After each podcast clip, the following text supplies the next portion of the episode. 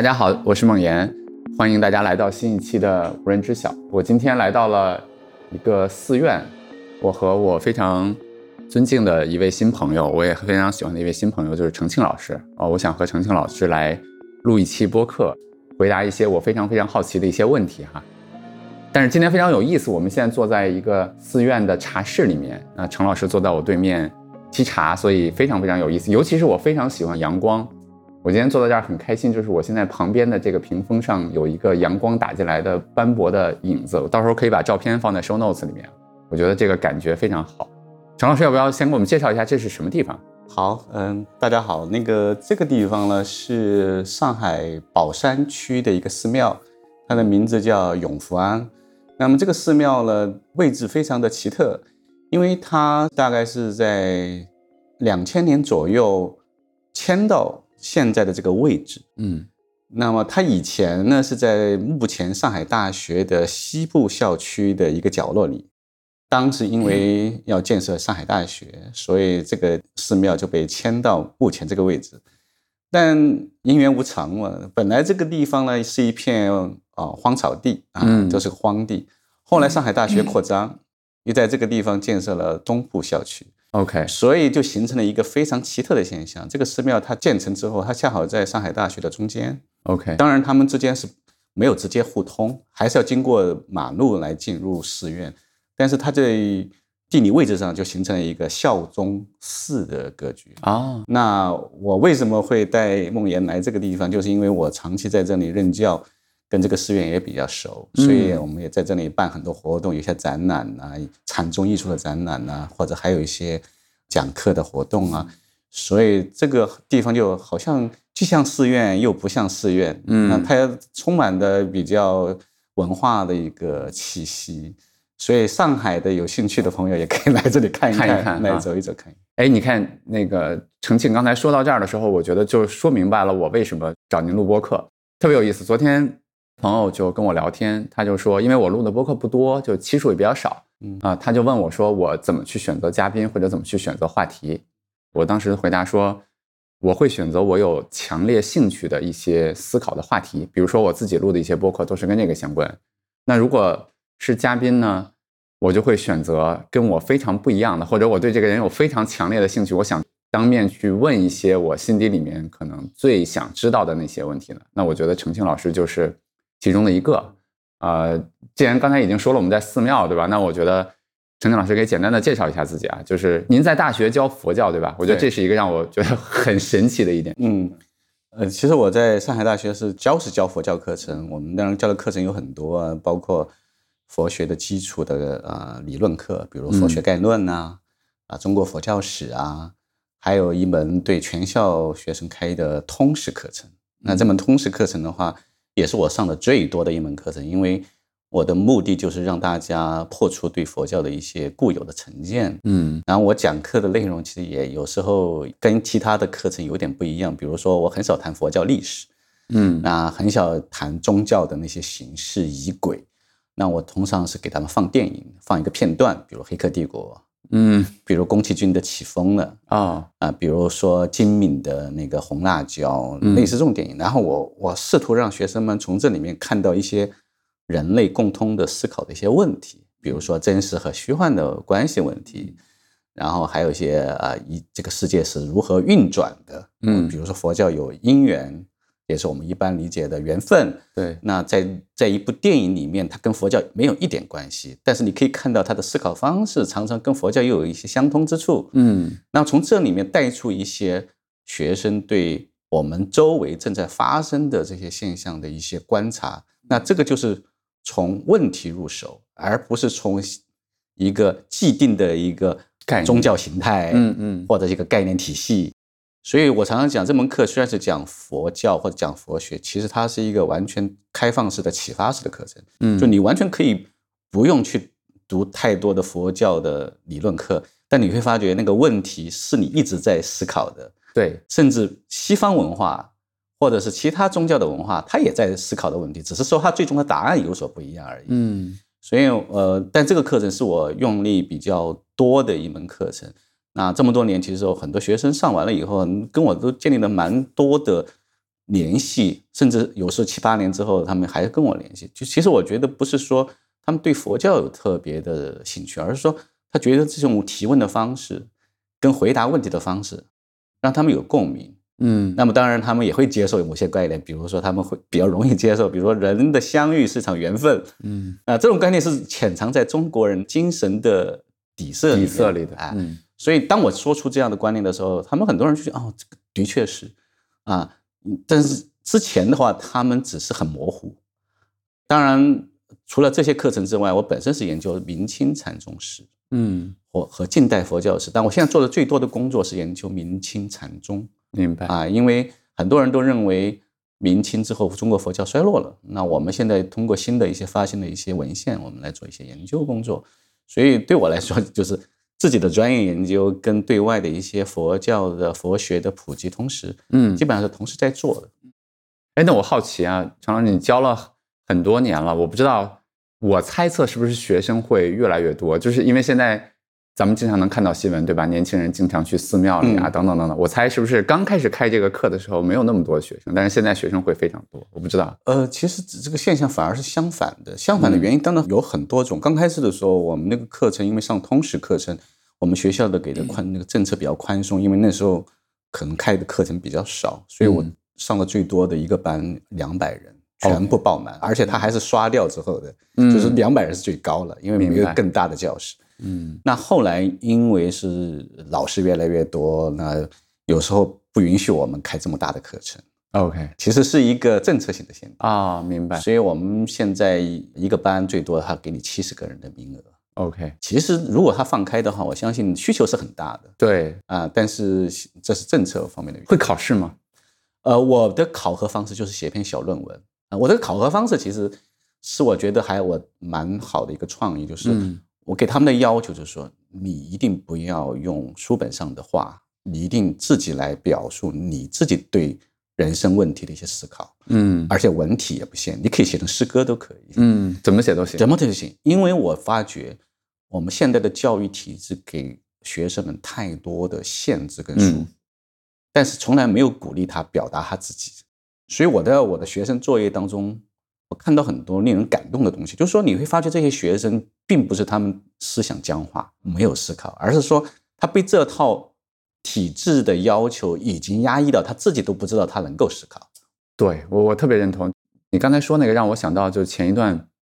我和一个朋友聊起来现在的语文教育，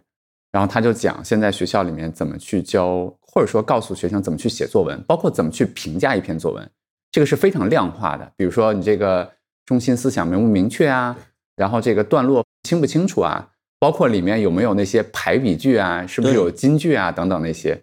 然后我我就看了他们学校的比较好的一些作文，然后我又看了一些评价不那么高的一些作文，我会发现说，他跟我理解的去，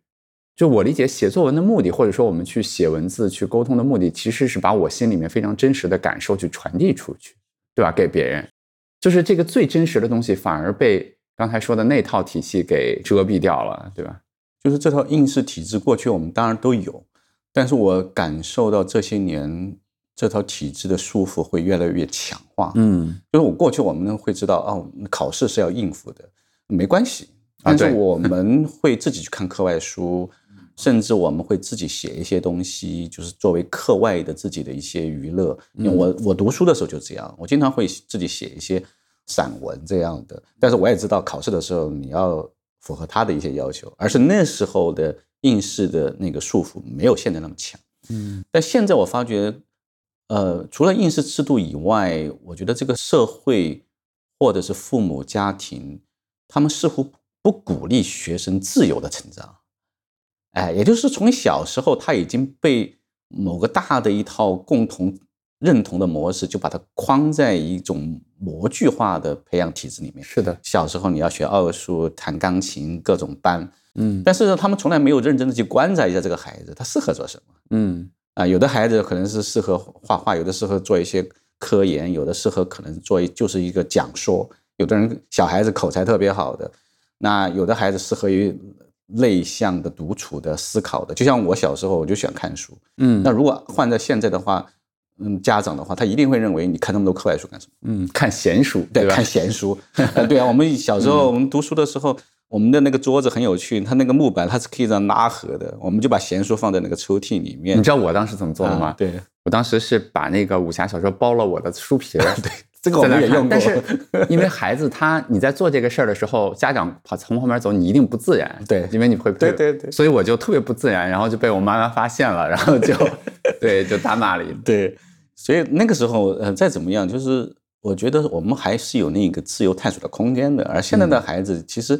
外在或者内在的驯化嗯到了一个非常极端的程度。所以我刚刚改完上个学期的一些作业，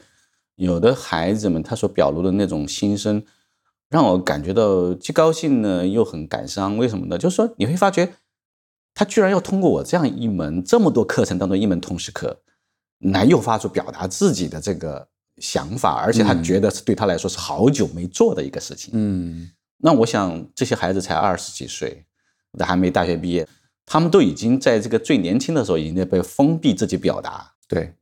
那他在寝室里面或在独处的时候的时候，他是没有这个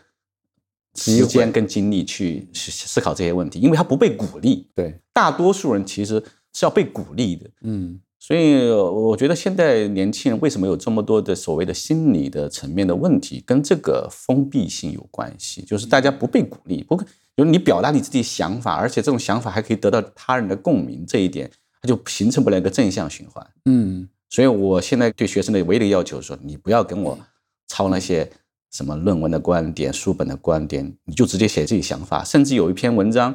他可能通篇没有谈到佛学的任何一个词，但是他真实的表达他自己的想法，我就给他一个比较高的分数，因为嗯。我觉得我的任务达到了。我至少通过这样的课程，让你给你松绑，对，哎，我让他放松。放松，嗯。其实，所以我觉得现在的教育啊，包括中学教育、大学教育，大家都在给年轻人太多的要求束缚，所以才会有躺平的说法。是。那躺平其实是一种反抗，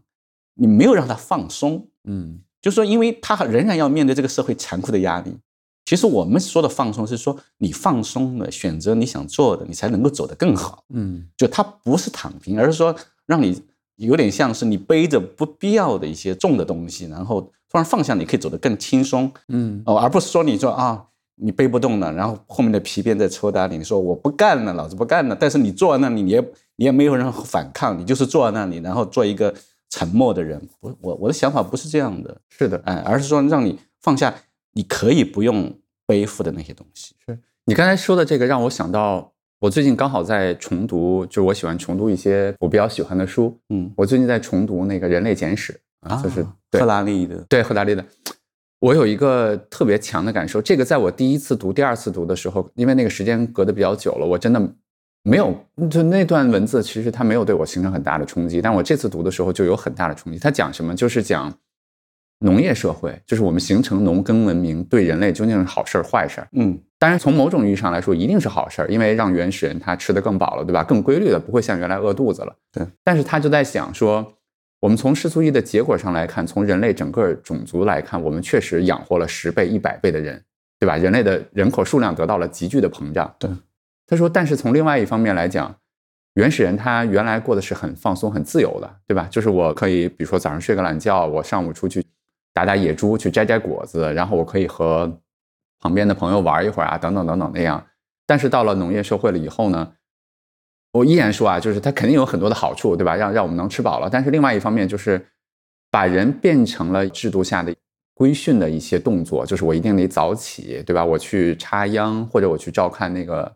庄家，然后我等等等等怎么样？从结果上来讲，我们人类从整体来讲，我们的数量增加了。他就在讲说，那从个体的幸福感上来看，这些人和当时的那个原始人，他的幸福感谁更高？嗯嗯我看到那的时候，其实我就在想，你看整个工业文明以来，包括就像我们刚才说作文一样，教育它究竟是干嘛，对吧？或者说我们农业究竟是干嘛？然后或者说我们的工业的文明它究竟是干嘛？它其实是在帮助我们打造更多的产品服务，让我们的生活变得更好。但是当我们追求的这些数字化的管理的时候，很容易把我们变成数字化下面的一个微不足道的数字和工具。是是不是？就是我们考试本来我相信是为了某种方式去衡量这个人表达自己是不是还不错，嗯但你看我们数字化的管理方式就会变成说，我的用了多少金句，多少排比句，中心思想明不明确，是对吧？就是把我们的行为就慢慢的统一化了。是，但赫拉利这个观点可能出来会遭到很多人批评。啊、当然当然，因为其实对文明社会的反思就不是从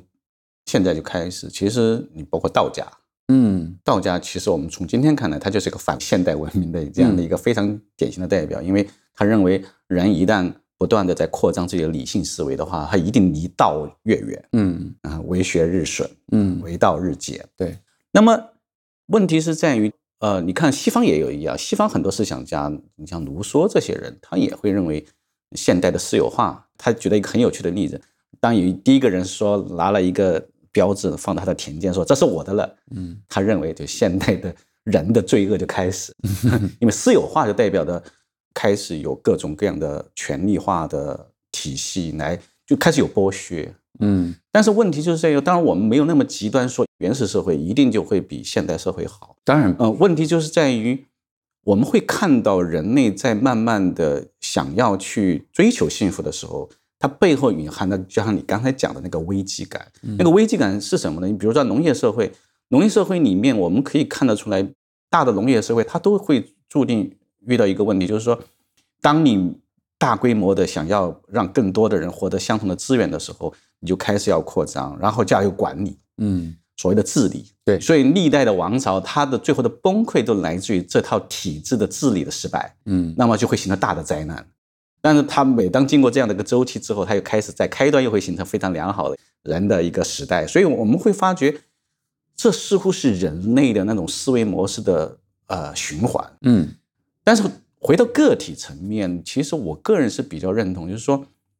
我们很难去挑选时代。当然对，没有办法。我哎，对我们肯定是在某一种大的环境，我们所在的环境里面，怎么去寻找这个个人的平衡感？就像我在大学这种教学体制里面，我没法设想说我回到我八十年代，我认为八十年代相对会好一点，或者九十年代稍微好一点。但是问题是说，我只能减少在这个时代里面大家都去追求的那一种同样一种东西，嗯会从那里面退场。那退场会让我减少了很多的不必要的压力。嗯也就是说，我只能寻找我个体的跟这个时代的距离感，那么让自己不会被卷入。嗯那从大的时代来讲，说实话，呃，没有一个方案是说我们一定要变成什么样子，因为文明的这种递加式的这种发展模式，其实它是一个佛教讲的是叫共业，共业。嗯就是我们每个人都这么想的话，它社会一定往这个方向走。嗯，就像你现在走出去，你们不要补习了，你们不要应试了，没人相信你。对，对不对？这这就是共同认知是造就的一个结果。但从个体来讲，我就讲，那你看到这种问题之后，你是不是想着我能够以这套制度窒息性的制度退后一点？嗯所以我经常碰到有一些孩子的家长，我会劝告说，你的观念才是你的孩子的解药，嗯因为你如果不退一步，孩子永远就被绑在这个体制的标准上面，一路往前跑。关键是他不一定能适应，而且就算他适应了，成为一个大家羡慕的鸡娃，他也不一定幸福。是，所以这就是一个个体对他所处的那个环境里面的一个自我判断以及他方法的选择问题。但是这个好难，就像程程你刚才说的，这个家长往后退一步，但是当他退的时候，他身处的环境没有退，就像你说的共业研发，大家都在用一个价值观、一个共识在往前走，对吧？他的孩子可能都按原来的那个方式再去培养，当他想退一步的时候，他就会面临很大的压力。所以这就是我们讲社会对人的挑战。嗯其实我们发觉，比如说我们在一个共同体里面、一个社群里面，你发觉你要做那个不认同这个价值的人，而且能够用一定的方法来保持跟这个共同体的距离感。你不是说有的人说我觉得我脱离，其实很难脱离，就像我们人很难脱离。但你能不能保持那个距离，这个其实是个智慧。嗯啊，就像每一次我读大学毕业，我上次也跟你聊过，我是进的都是当时是认为的主流行业，做过电信工程师，也做过财经报纸的编辑，其实嗯在当时来讲都是很好的职业。但从事后，这今天来讲，当然我幸亏跑得快，但是这就是人生，你永远不知道你当时的你认为的最佳选择，到后来过了二十年后，它可能成为一个最不好的选择。嗯问题就在于，那人就是有时候他做选择的时候，可能要依着什么的标准，就是要根据他自己的一些天性的自我了解。比如说，我就认为我要去读书，我要去思考，这对我来说最开心。嗯那我不是从当下的收入产出比来直接考虑我的生命选择问题，但这种选择注定是有风险的。嗯所以人没有一种说完全没有风险的许诺给你的。嗯所以现在很多人会认为说，希望社会、希望别人都给一个许诺，说你这样走就会没问题。就像我们现在高考报考的话，大家都愿意相信张雪峰老师，他会说你报考这个专业会怎么好。嗯，但是我们经过这二十年以后，发觉你选任何专业都有风险。对，因为我们那时候我是学电子工程的，嗯那时候出来，我们的很多同学都进了华为啊，现在当然不错，对不对？嗯但是问题是说，你永远不知道它未来会什么时候这个产业就会转型，就像互联网大厂现在的命运一样。嗯那所以人生是充满风险的，但是问题是说，你能不能事先就会有一个认知，说我接受这种风险，嗯然后我能够在任何的风险情况下，我能够有一种思维方式或者智慧，让我能够面对这种风险，而且能够解决这些风险。那这就对一个人其实提高了更高的要求。当然，当然，你刚才讲那个的时候，就让我想到了我第一份工作其实是在 Sun，然后 Sun 是一个呃，对，那服务器的 公司，太熟了太熟了是吧？对，因为没想到这个咱们的路径非常的相似哈。然后我的第一份公司在 Sun，然后他在那个五道口，就是北京的，嗯我们叫宇宙中心啊，因为有很多的 IT 公司。前两年跟一个朋友聊天，他当时就选择了一个地方，就在那个五道口啊。嗯我们俩那天聊完天之后，我就哎兴致来了，我就说我走到我的那个第一份工作那个楼前面去坐一会儿。嗯那天阳光也特别好，秋天，我就坐在那儿。坐在那儿的时候，当时就非常有感觉，那个画面感就来，我一下就想到了我意气风发的从学校出来，去进入到那个 Sun，然后每天嗯去写代码的日子。嗯我就想到我当时的想法，我完全没有预测到我这一路走来的这些故事，以及我现在在做的东西。嗯我可能当时想的都是，我要做最好的工程师，对吧？嗯我要写很好代码，我什么时候能买我的第一辆车？嗯然后我的这个好好工作，我能不能够提职加薪等等等等。但是你会发现说，我最后就是到我现在，当然我不知道我未来在做什么，就是我现在做的事情和我当时所想象的事情其实是完全完全不一样。就像你说的一样，就是人其实没有办法去对想那么多，对吧？但是确实，大家现在其实很，比如说就像刚才说的张雪峰老师啊，等等等等那些，当我们面临未来的这些不确定的时候，就我们都特别好像希望别人给我们指一条打引号的明路，对吧？一条最最光明的路，对。我们要不要换？可以可以换一个？要不没关系，没关系，我觉得不用换。嗯，那在下面是吧？嗯看一下，看一下我跟他们说一声好了。好嘞，好嘞。我跟他们说，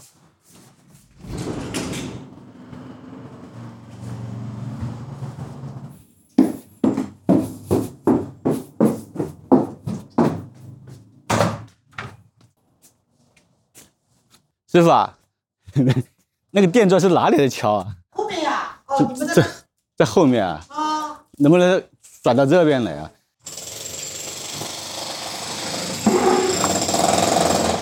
你们已经录了半天了，呃，就刚才他开始敲嘛，前面还可以。我要去说一下，你们到啥时候结束啊？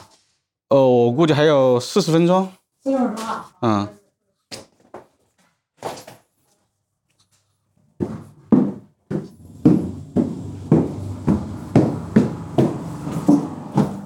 好，去说了，好的，恰好在我们这个外面，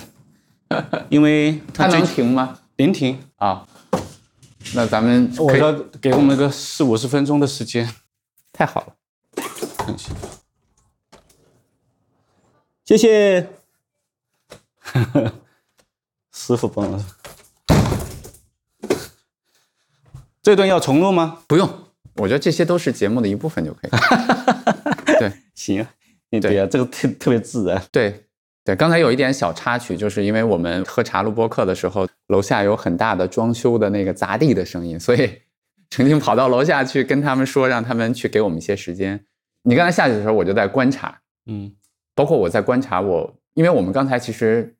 聊的挺尽兴的，对吧？聊到了一些我我现在那个节奏都有点对不上了。我当时在，包括我在观察我自己，包括我在观察你，对对，我就在想到，其实我们老说佛学等等这些，就会发现其实生活中有太多我们根本控制不了的东西，对呀，对呀，对吧？就像我们俩在这儿想聊一聊，想去录一期播客，但是其实你有非常多的对没办法控制的东西，刚刚好在这里。刚刚好在这里，他就刚刚好在楼下很吵，对吧？然后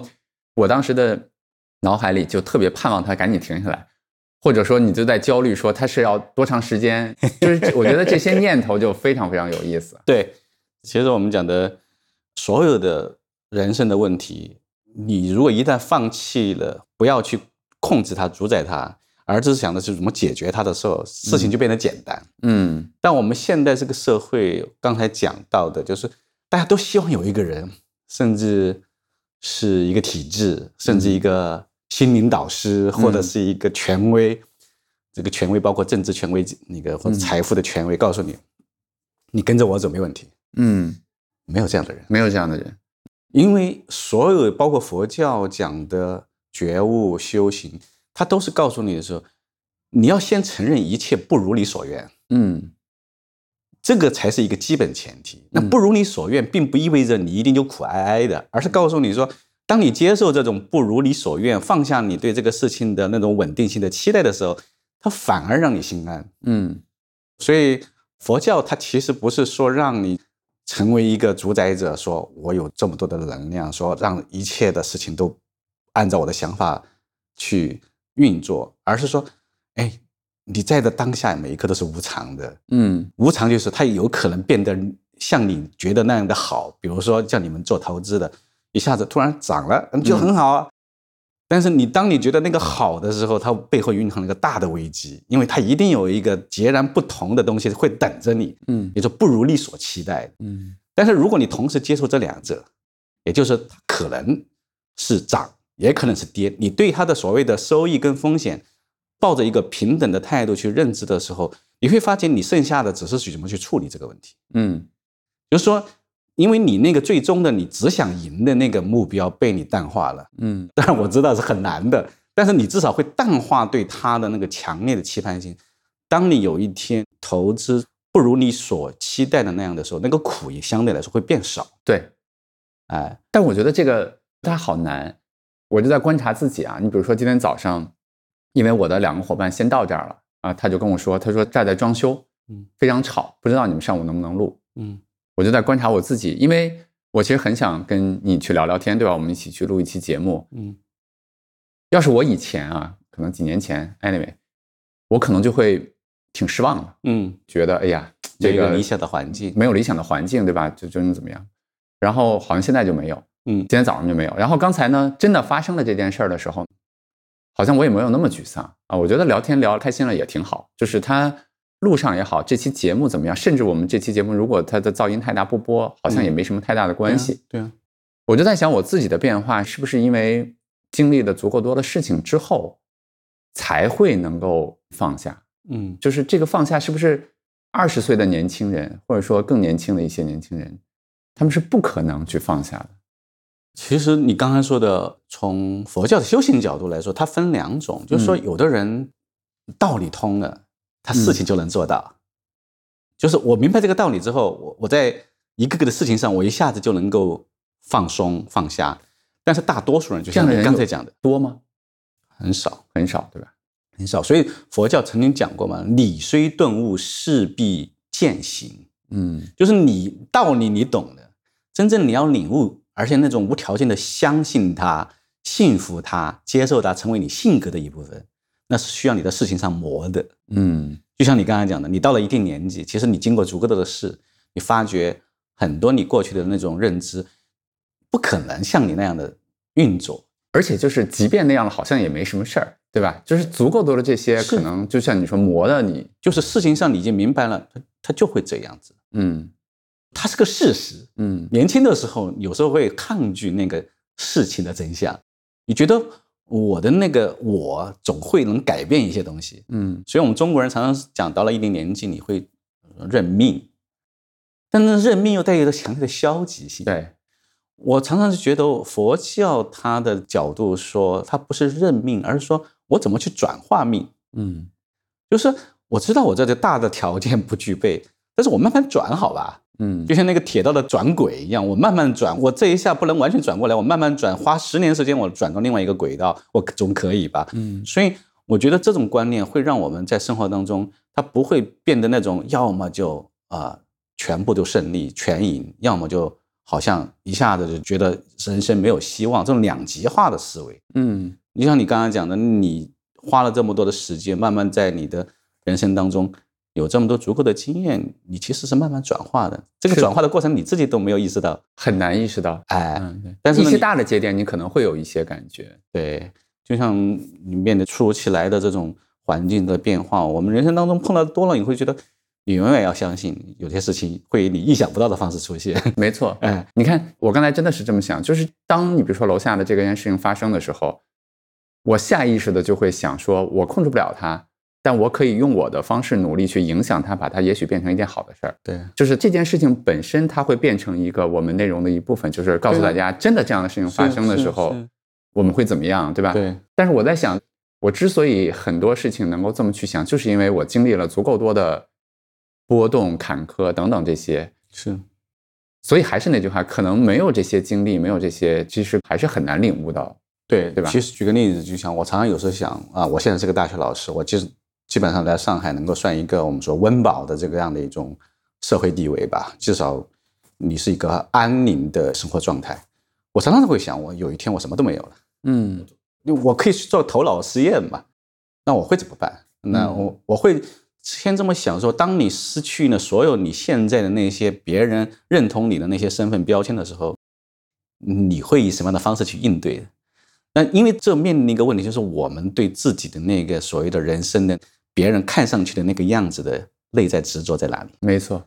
所以经常这样想一想，我觉得对人生有好处。嗯我不说我一定能做到我心如止水，而是说我先这样预设，我看看我哪些我会有一些挂念的东西，因为谁也不知道你的人生会变成怎么样子。嗯就像很多人，嗯、夫妻前十年关系很好，到了十年之后突然破裂，然后男的净身出户，一无所有，嗯然后这个时候，有的人就会一蹶不振。但有没有这种可能，说当他遇到这样的人生状态的时候，他仍然可以，我们说笑对人生啊，或者是呃该做什么就做什么，他仍然能过好自己的人生。嗯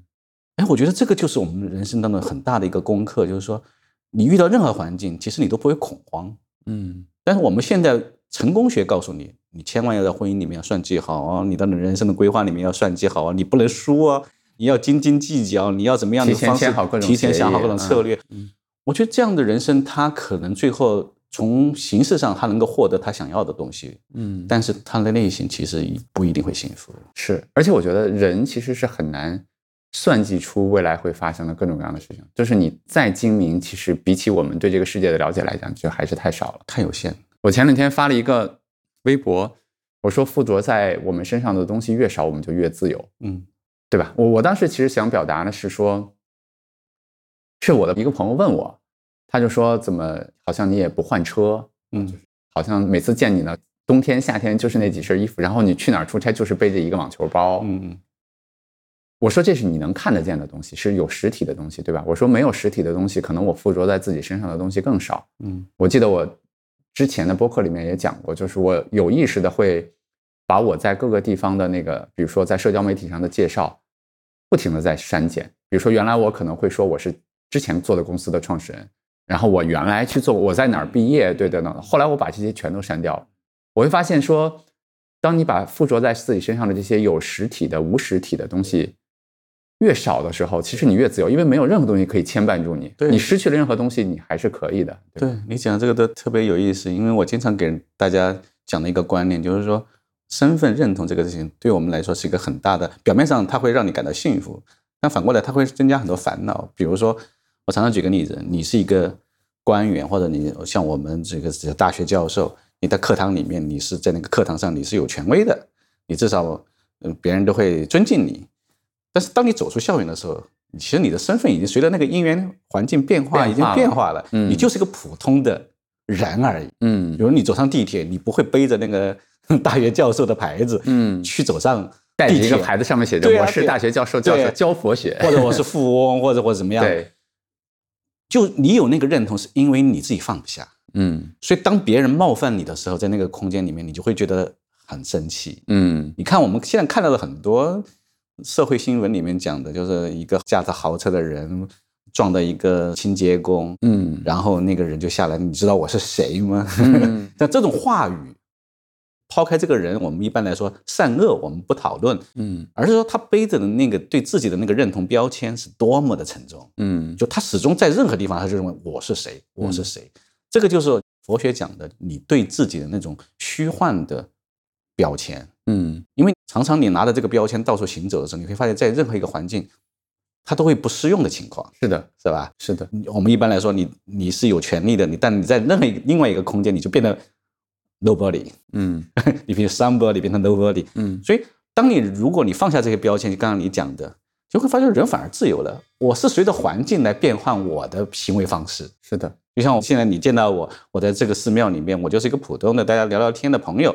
但是走到课堂里面，我会变；走到其他的任何地方，我也会变化我的身份。嗯就像我常常讲的，我有时候会自己做一个测试，我面对不同的社会群体，你我的观察自己有没有不适应，嗯因为你会习惯你的那种话语方式，你交谈的内容，所以有时候我经常跟我们小区里面的垃圾站的那个清理的那个老年夫妇一对夫妇，经常聊天聊家常。其实倒不一定是说刻意表现我的善意，而是说我在看我在面对每个人的时候，我能不能做到我的那个平等的那个观念。而且是很真实的平等。对我就是从他的生活来聊起，而不是从我的角度来讲。因为面对这样的人群，你发觉他们聊天总是从日常开始，嗯就你今天吃了吗？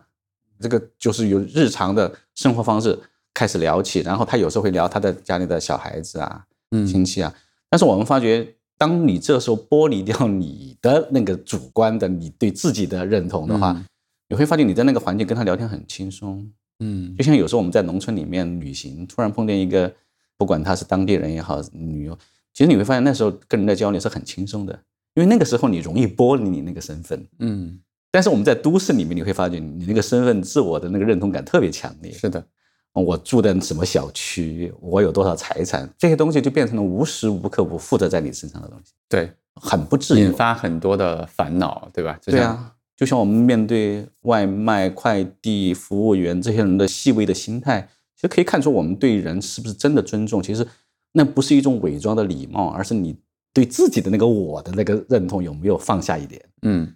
我很喜欢你刚才说的这个，你究竟是一个想让别人觉得自己有礼貌，对还是你发自内心的去好奇，对吧？对认真的去听他说话，对，当你因为剥离掉这些标签之后，你会发现你就是在那个时空环境中跟他有一场相遇的缘分。就像我每天你下去碰的都是不同的人，嗯我把每一次的你相遇都放在一个时空的大的环境下，你会发觉那就是一段姻缘的展现而已。嗯那里面你如果你硬要背上说，嗯，我是一个什么样的人，然后跟另外一个什么样的身份的人相遇的话，那就变成一个非常硬邦邦的人为主宰的一个情景剧。就是这场戏本来是很轻松的，但被你编成一个悲剧、喜剧、闹剧，那个剧本是你自己想象出来的。嗯啊，就像我有时候我在小区里面啊，无意当中碰见不同的人，我就是有的人觉得，哎，这种人很有意思，我就会观察到他的脱离了我的日常经验之外的一些东西，我会反而激发起我强烈的兴趣，说，哎，他为什么会以这样的方式在这个里面活动，嗯而不是像过去那样，你不属于我这个群体的，嗯你要出去。所以这就是一种开放性，我对人的开放性，而不是简单的把它视为一种社会需要排斥、边缘化的另外一个我们不认同的一个群体来看待。所以我觉得佛学就给我们一种有点像是做减法做减法，工具。让我想到，我记得我之前很喜欢那个德包法师写的那个《观呼吸》啊，对，啊，那本书我很喜欢，我也读了很多遍。我去年重新读的时候，其实有一段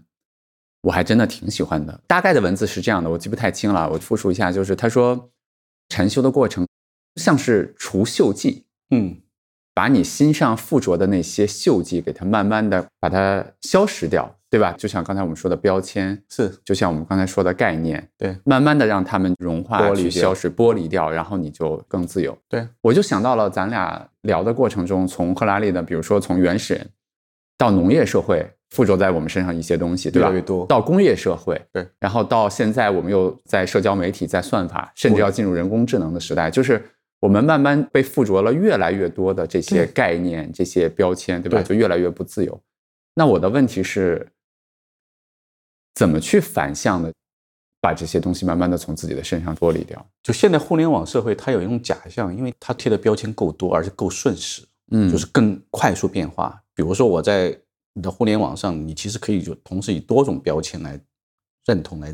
行动，是的，它会造成一种假象，说好像你没有任何一种标签，不是的，只是说你已经学会了在多种标签里面切换，但在每一种标签下，你都非常的用力。用力。那嗯但是它造成的结果是什么呢？其实你就是一种巨大的内在消耗。互联网这个社交媒体的兴起，它表面上开放了一个更大的交流空间，但事实上它让人承担了过多的人心难以承受的那种消耗感。比如说，你就像我们看抖音一样，你说刷抖音的话，你会发觉喜怒哀乐它是变化的。嗯那变化你会发觉，哎，你觉得你品尝了足够多的东西，但是你会发现你的结果是你非常的累，因为你在每一个境界里面你都非常的用力，嗯就相当于我常常举了一个例子，就是互联网社会就像给了我们很多个梦，小的梦的气泡。嗯，我们过去呢一辈子可能就做几个梦，嗯 可能就一场大梦，嗯叫《红楼梦》嗯 那梦最后醒了。但现代社会里面，它迅速的从一个小梦进入另一个小梦，而且瞬间转移是。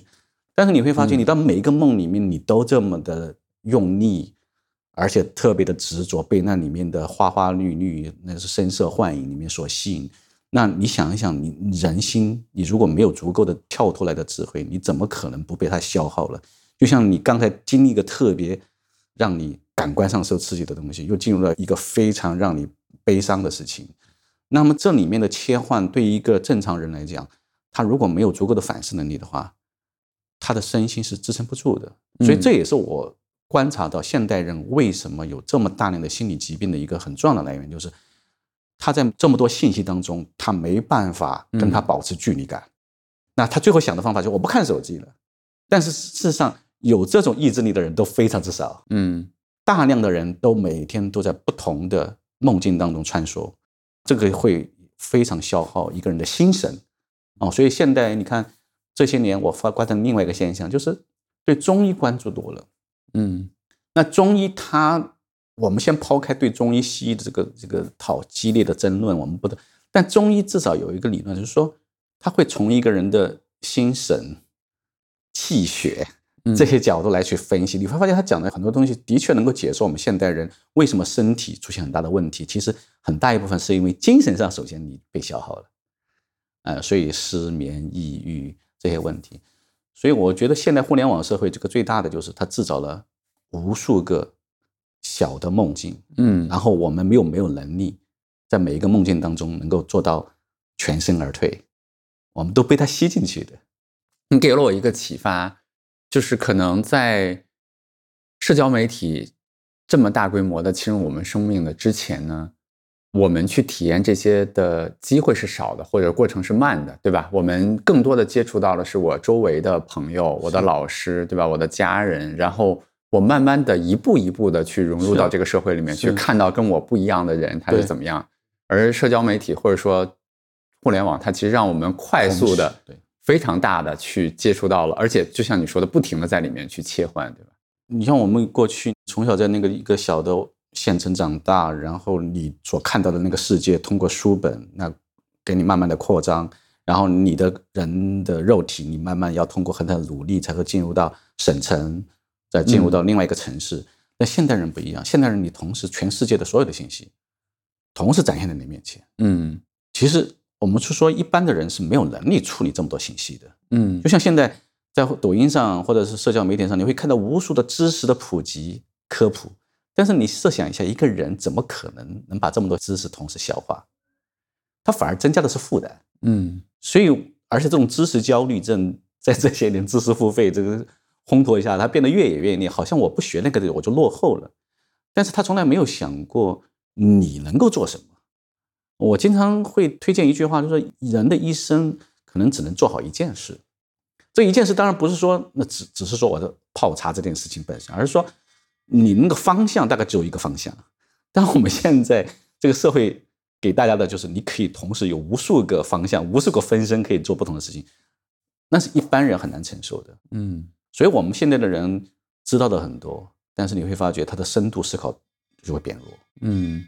因为他很少能从一件事情看到这个宇宙的背后那个比较深层的真相。因为我都是在不同的对象上做浅层的探索。嗯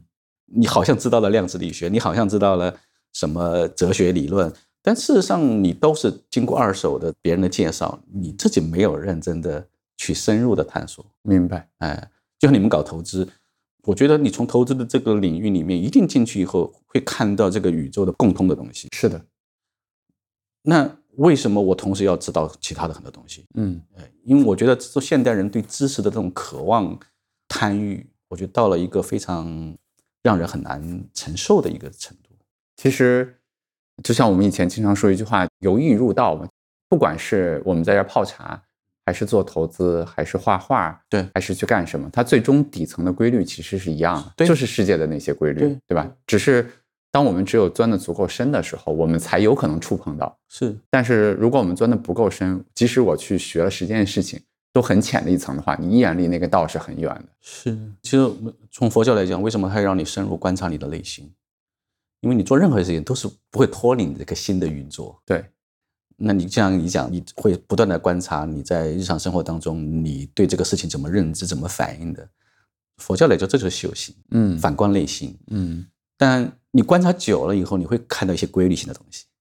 啊，你会知道自己啊为什么会在这个地方执着，为什么会恐惧。其实它背后是你的新的认知模式的问题。嗯当你慢慢触碰到那个认知模式的底层逻辑之后，你就知道，虽然那个很难，但是那个问题就在那个地方。是，哎，我们先不谈我们有没有办法完全解决，但是我们看到那一层以后，你其实已经解决了我们平常日常生活的很大多很。大的问题。对，那我好奇成绩就是，你看你包括研究佛学，然后去教佛学的课，你平时接触的人里面也有非常多的对佛学感兴趣的，或者说是和尚、上师等等等等嗯这些。我很好奇，你接触过的，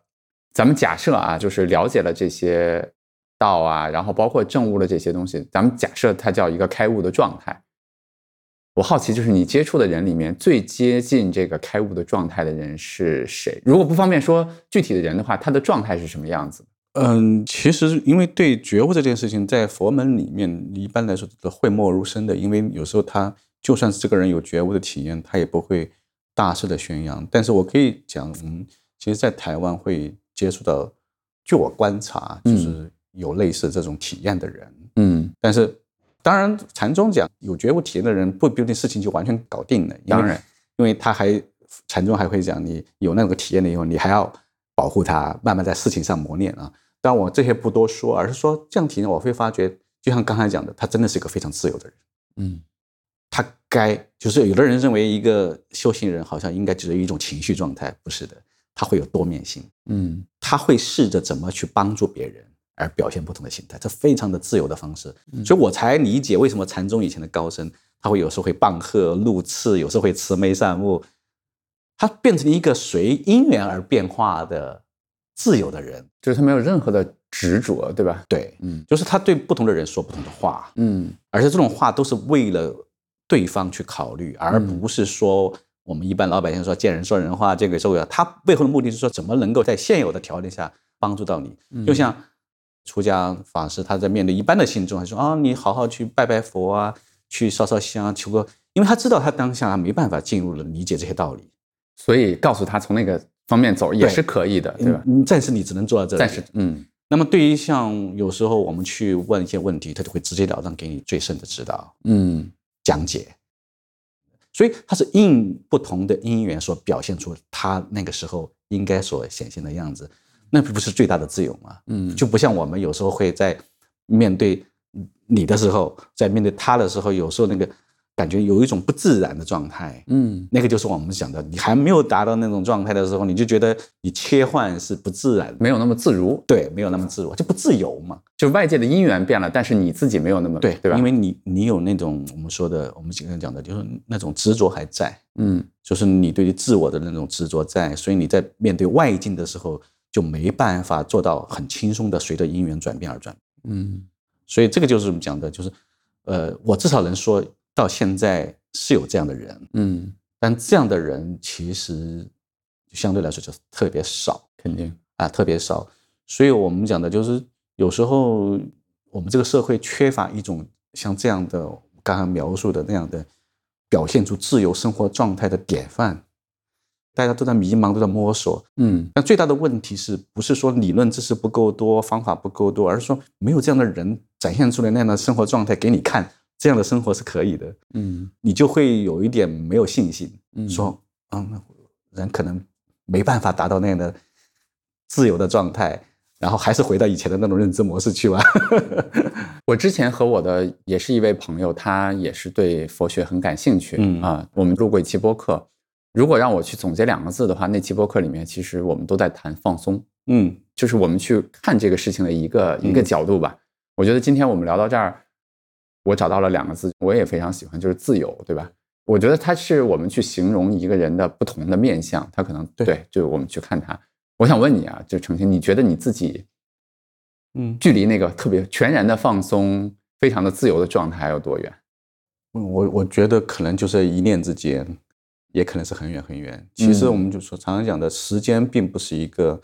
固化的概念，嗯就是它全然就在于我们在每一个事情的因缘的当下，你能不能做到转身。有时候我常常觉得，我学习佛学这么多年，自己也会做一些所谓的修行。有时候发觉你的人生的转变，有时候真的就像那一下子，你你一下明白一个道理，你就像放松很多。嗯就像有时候我的一些道理突然想通，就是在洗澡的时候，或者是做一个不重要的事情的时候，突然一下，哦，原来其实就可以这样，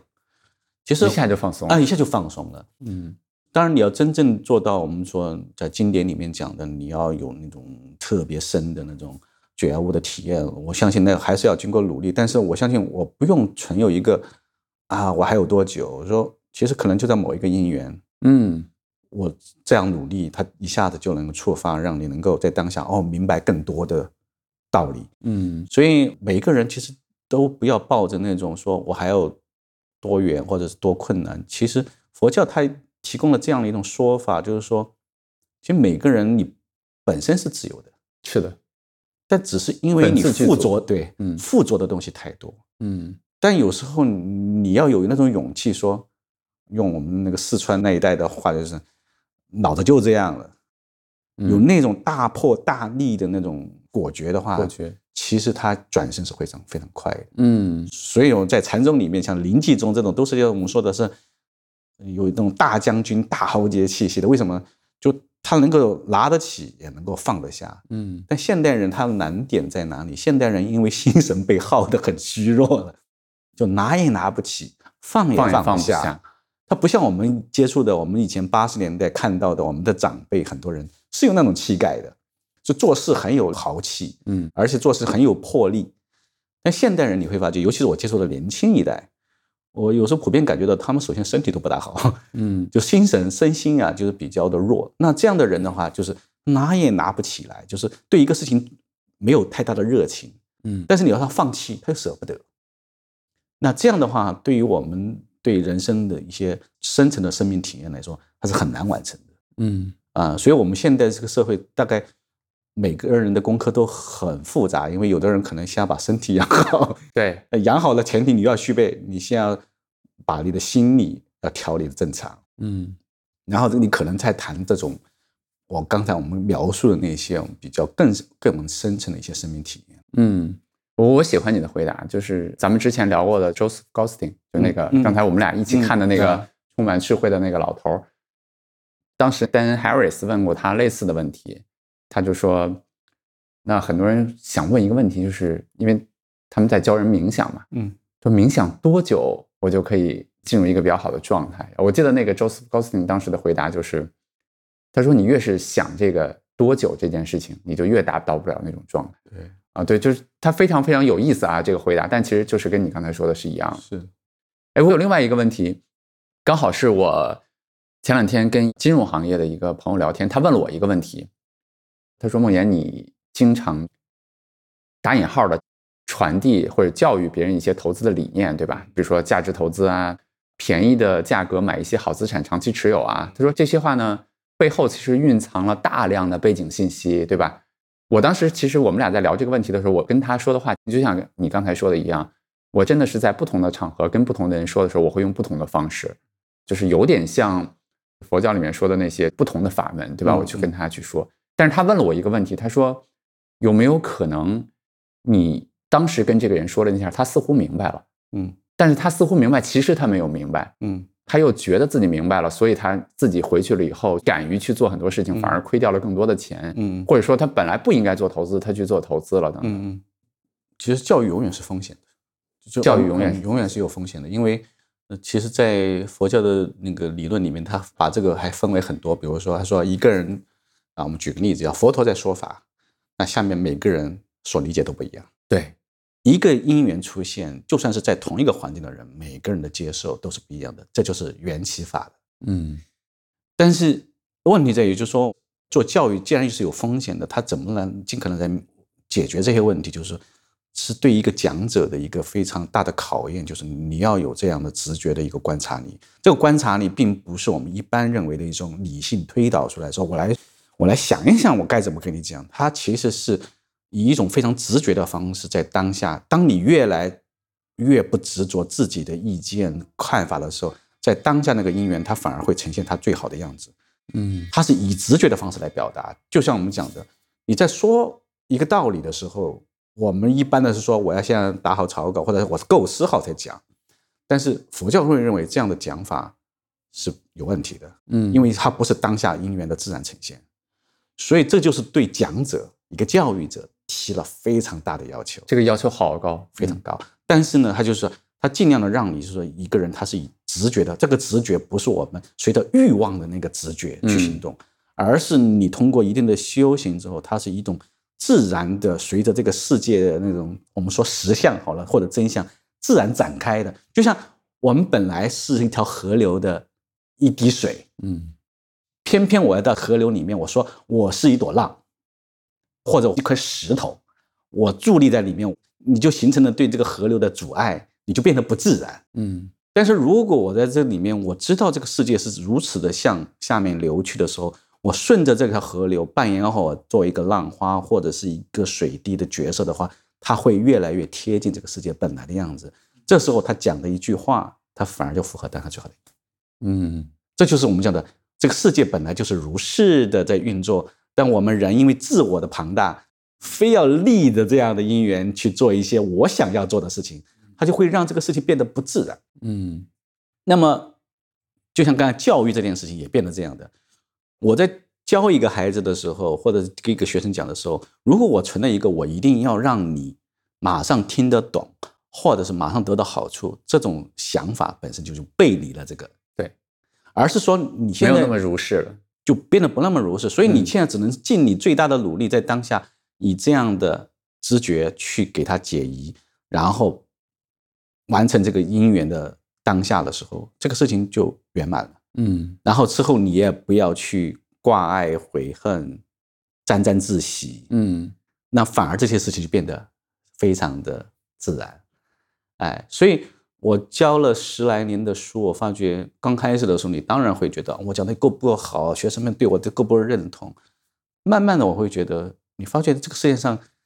真的就像一条大的河流一样，嗯有的浪花会在你周围多炫一点，因为他觉得你讲的还不错；那有的就是这样淌过去了。嗯那你对这些事情都能够平等的接受的时候，嗯，你只管做好你当下的事情，该做的事情。那反而你会发觉，哎，它有一些新的因缘，它就会产生。所以就像我的朋友刚才问我的那样，就是如果有一些你的学生，他没有足够的背景知识，他去误解了你的意思，比如说因缘和合啊、包括等等这些，反而用这个方式做了一些可能对他自己不那么有利的事情。当然，好还是不好，其实也是跟时空运转而变化的，对吧？所以这个其实也是可以接受的，对吗？我可能会觉得投资的领域稍微有一点不一样的地方是，你可能要更多的跟他们要去沟通你投资的那个动机的问题。嗯因为投资它跟其他领域有共通处也有不同处，就是它的那种收益比大家特别在乎，嗯，那个本质上背后是一种烦恼的性的贪欲。是的，但如果你设想一下，如果一个人投资，我说我为他人好，比如说我为有家庭好也可以，嗯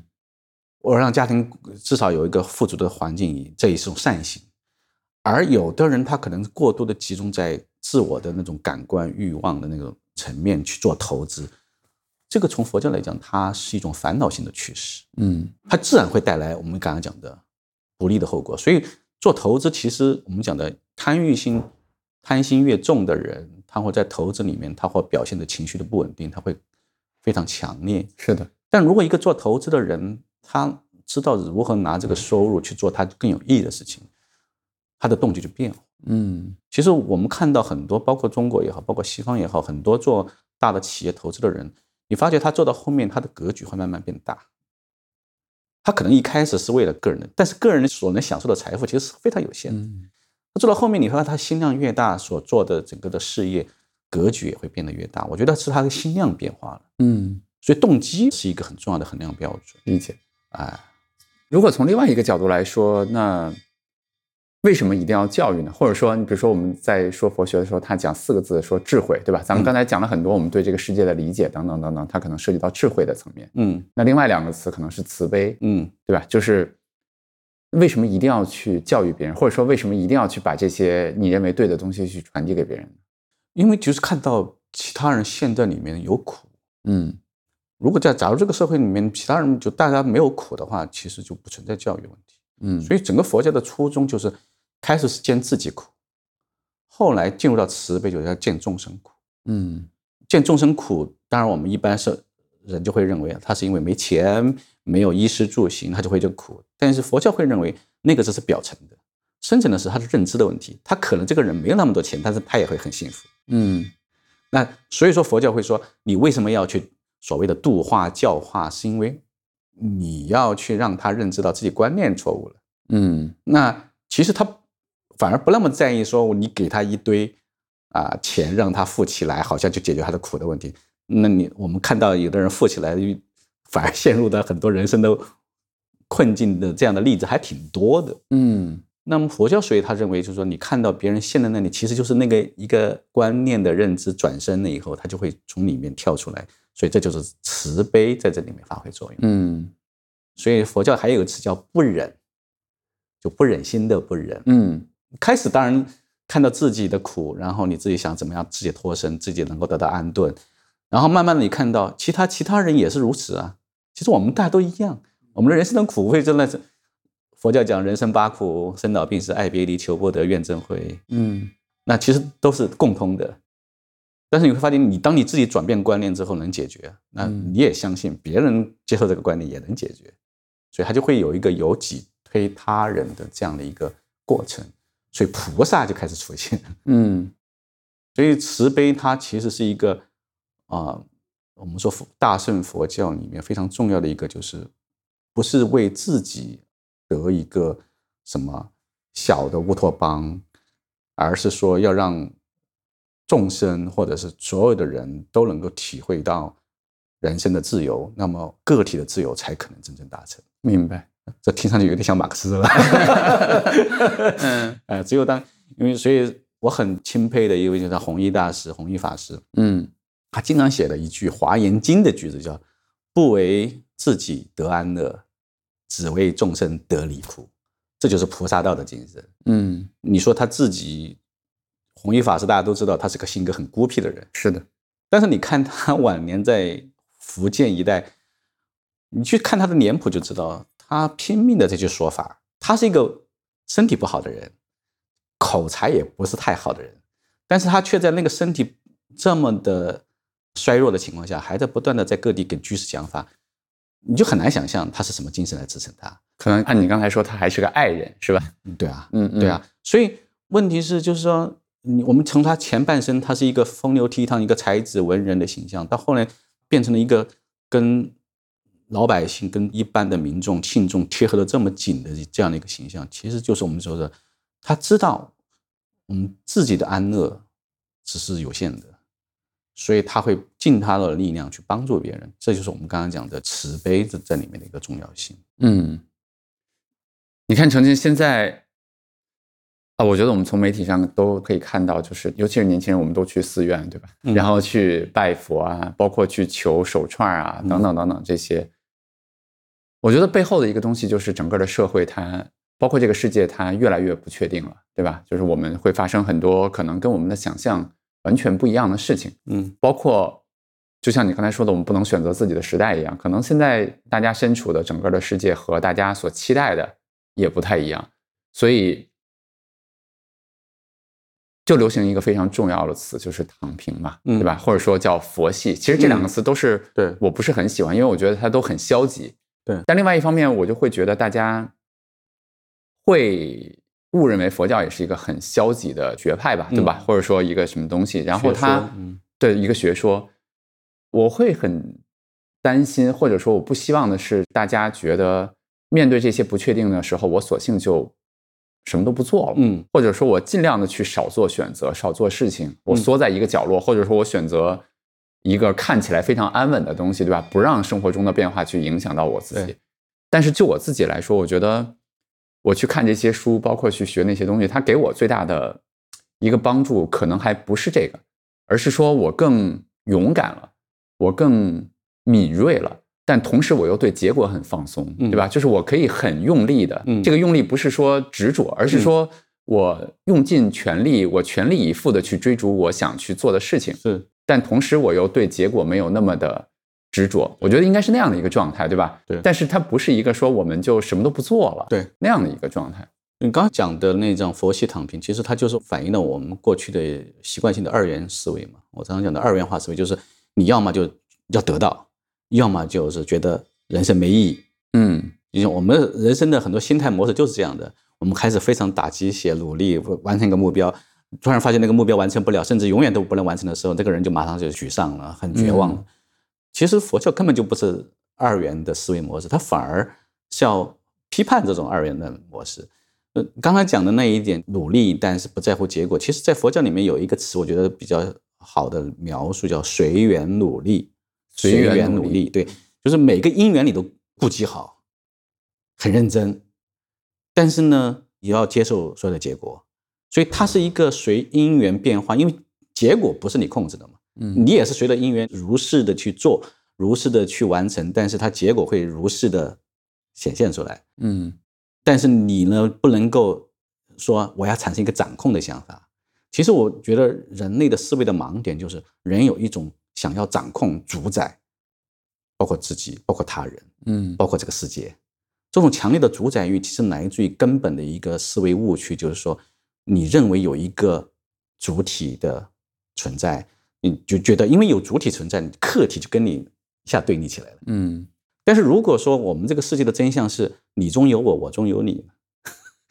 比如说我们就设想一下，就是我在跟你谈话的时候，其实我们俩是互为成就的，嗯因为我们说从物理学的来讲的话，我们可能就把它剖析开来的话，它是个一堆质子、中子、电子，其实我们两个并没有明确的界限，嗯，那个信息更不用说了。是的，我在讲这个话的时候，你在回馈给我的时候，我们在互相彼此改变对方。没错，对不对？那这个界限是人你固有的认知，说我是我，你是你，增加上来的。对，嗯所以我们就会产生一种主宰，主宰的一种强烈的思维的本能。那因此呢，佛教就会认为说，你在这个世界上，你在彼此的成就对方，彼此的在改变对方，彼此的在影响对方的时候，那哪里有一个分的一个这么明确的你跟我了？所以你在这个事情你在做的时候，你就是你在自己做，但是你也知道这个事情有其他的因素在做影响，所以你做嗯。做这个事情的时候，就会尽你所能做的事情做，嗯。你就至少少了很多的那种对结果的那种渴望跟掌控的想法。嗯所以佛教就讲，那你在当下因缘能够完成一点就完成一点，而且我们所设想的结果，有时候回想起来常常很可笑。比如说你设想的结果，难道你做的任何事情都是结果？嗯失败的结果也是也是结结果，但是你只是不接受那个结果而已。而且这个失败可能只是你现在的视角能看到的。对呀、就是我们想每一件事情，我们在完成的时候，那都有可能是他未来成为下个姻缘的一个起点而已。嗯他怎么能够被你那么的武断的就说那是一个不好的东西？嗯所以其实把这些思维一旦展开的话，我觉得你会看到了一个更加充满可能性的世界。嗯人一辈子你会觉得有很多事情你可以充分的去体验、去尝试，而不是说啊、没达到算了吧，我不干了。嗯，你看楼下的这个又开始了。对，最近我也听了你之前和瓦伊娜一起录的那个啊，对，播客，对然后我也听过那个歌，因为那个歌当时很火嘛，大梦，大梦，对吧？人生是可能大梦一场，包括我们说人生如梦如幻，对不对？。对，但是既然人生是一场梦的话，那我为什么要努力呢？哎，这就是很有意思的一个问题啊，就是很多人认为梦里面呢，那就好像就可以躺平了，就其实说，当你知道人生如梦的时候，首先从一点就是梦里面这些所有的生活，它都历历在目啊，嗯。就是它梦里面你会发觉当下的这些所有的呃人的活动，它并没有消失。嗯。首先这是一点，二一个是说，那一个觉醒的人，他会看到别人不知道他在梦里面，嗯哼他在梦里面感受到苦，感受到痛苦，所以他在梦里面他可以唤醒别人，知道这是梦。嗯所以觉醒这件事情是在梦中醒过来，但是他不否定梦的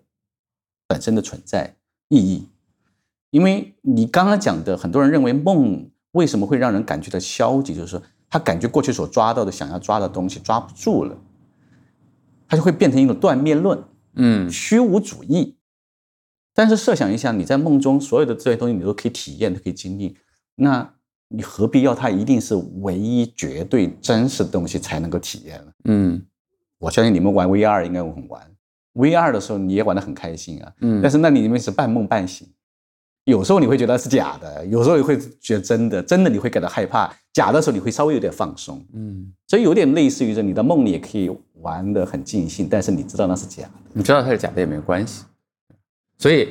如果是你是那个《黑客帝国》里面让你选那个红色药丸和蓝色药丸的时候，你一定会选那个，我忘了是哪个了，就是一定会选醒过来，对吧？，对啊，醒过来再再再回去啊。这、他那个很好的譬喻了一个说，最后那个里奥他对，呃又回去拯救，他知道这是假的，但是他会这么努力的去拯救那个呃 Matrix Matrix 啊、嗯所以我觉得就是梦这件事情被我们很多人误解了，梦它就是一种因缘的展现，它并不是没有，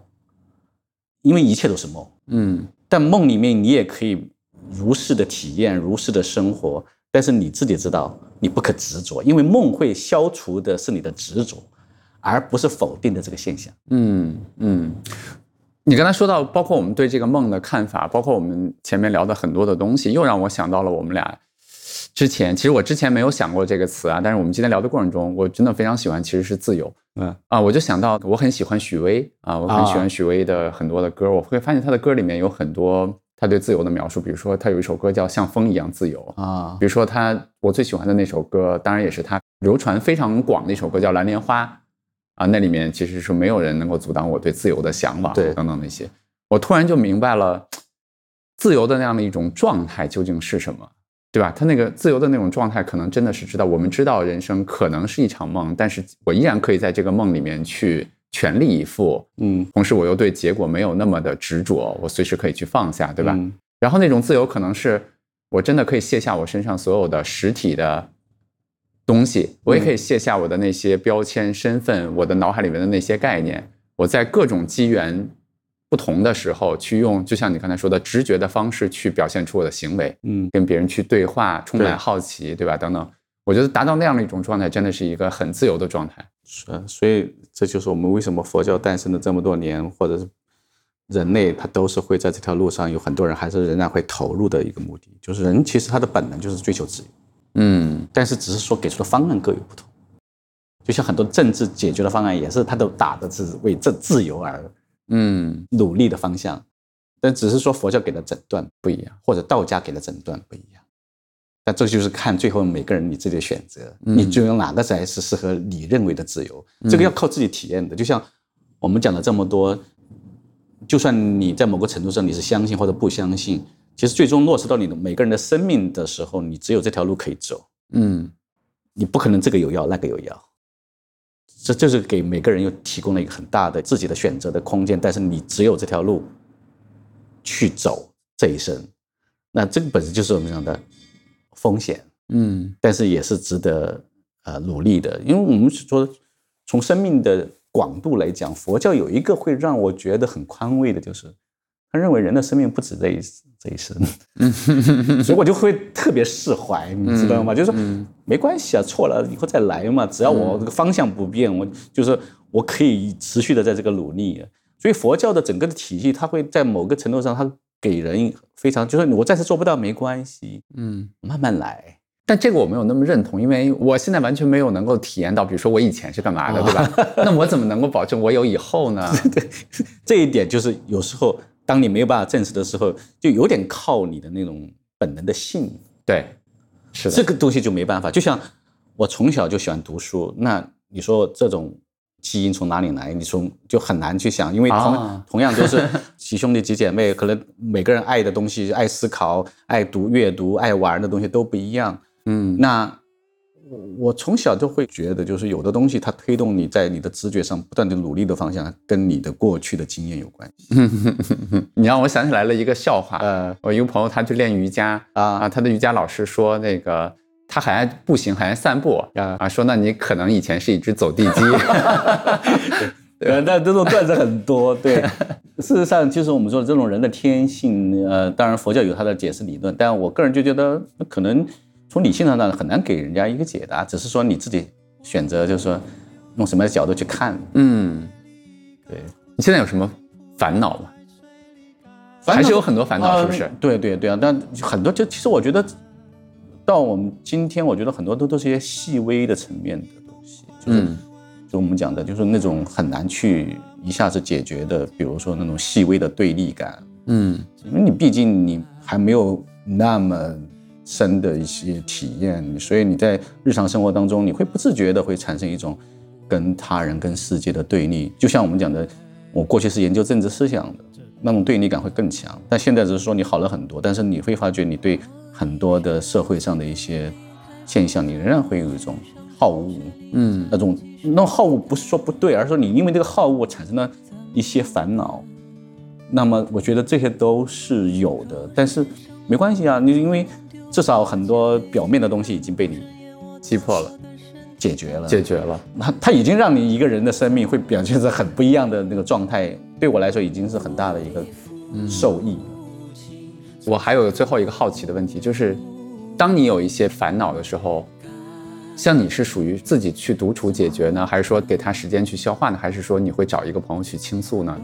呃，我倾诉不大可能，就 因为我基本上都是刚刚讲的，其实有的问题你可以通过独处，比如静坐，嗯去思维，嗯这是一种思维修的方法。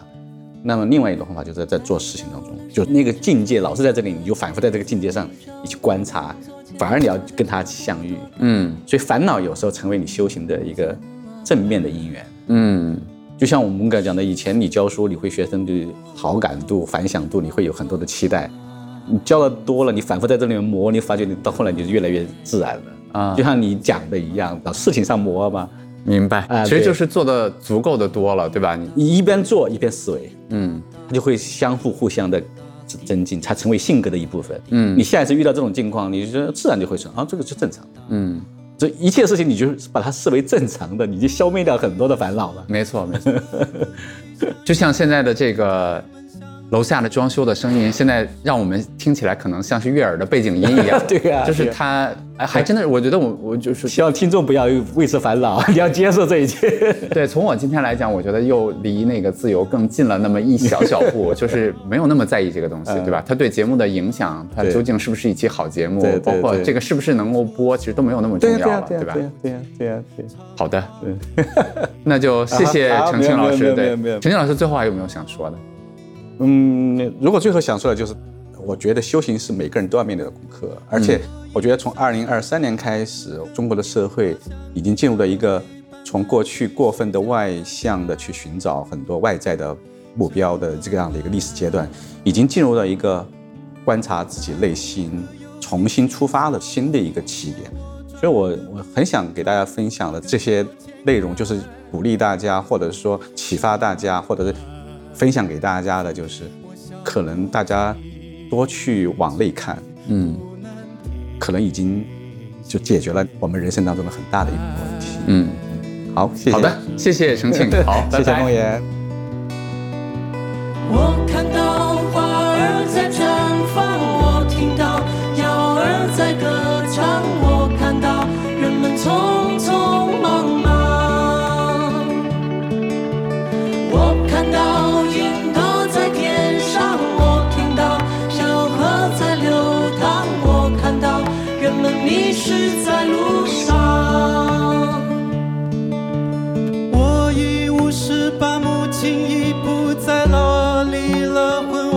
给我来带该怎么办？他说趁年轻再去闯一闯，说不定归来时会有一番景象。我只求他平安。太多的错误总在重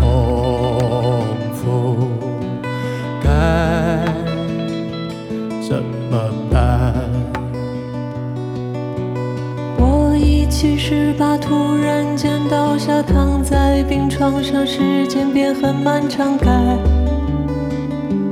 怎么办？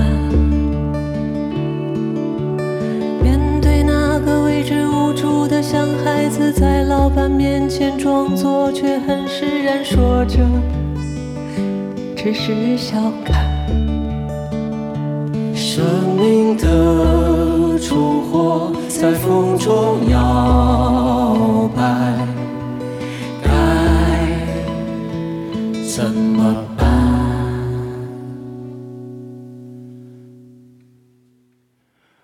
我已八十八，走在田野里，看见个小孩子在风里哭泣，春光真灿烂。过往的执念，过往如云烟，太多的风景，没人全看清，放不下，怎圆满？如果生命只是大梦一场，你